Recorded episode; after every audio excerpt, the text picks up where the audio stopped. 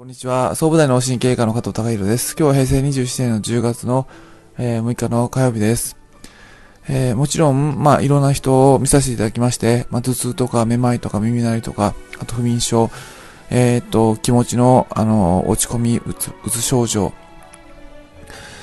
まあ、いろんな、あの、症状で、まあ、あのー、壁にぶち当たってる、体の状態で壁にぶち当たってるっていう方が、もちろん病院に行くんだと思うんですが、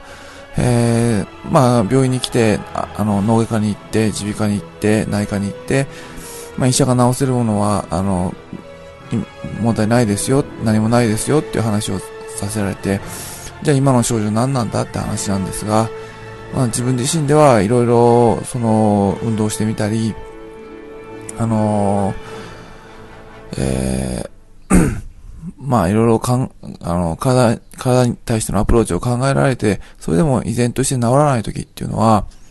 ご自身の体の定義っていうのをちょっと変えてみるっていうことを、まああの、一つ、あの、診察室ではお話しさせていただいてます。えー、ご自身の体っていうのは、まああの、ご自身自身っていうのは、自分の、まあその肉体っていうのはあるんですが、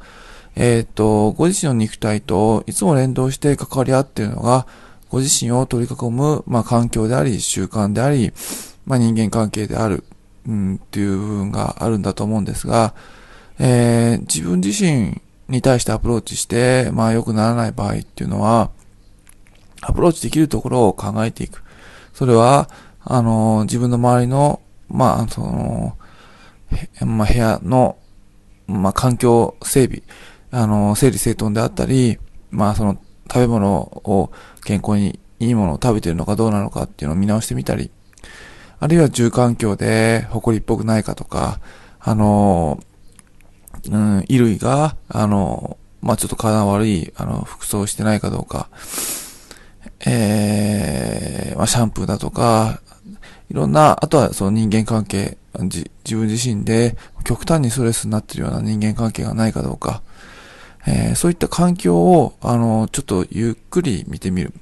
もちろん、あの、アプローチできない部分はあるんだと思うんですけども、アプローチできて、まあ、変化をつけていける部分は必ずどっかあると思うので、自分自身の体にアプローチし尽くしてしまったら、まあ次は、まあ、まあ、し尽くしてしまわなくても平行にして、平行に、あの、進めていってあの、もちろんいいと思うんですが、次は、やはりその、ご自身の、えー、環境を直していくっていうイメージ。頭の中でご自身のお体を直していくっていう、こと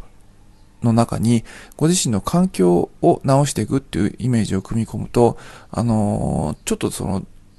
打開策に、あつながっていくのかなと。体を治すのは何もご自身の肉体を治すことではなくて、ご自身の環境を直していくっていうことも、ご自身の体を治すことに繋がっていくっていうような意識が少しちょっと盲点になっていることが、あの、ありましたので、あの、今日ちょっとお伝えさせていただきました。今日は以上です。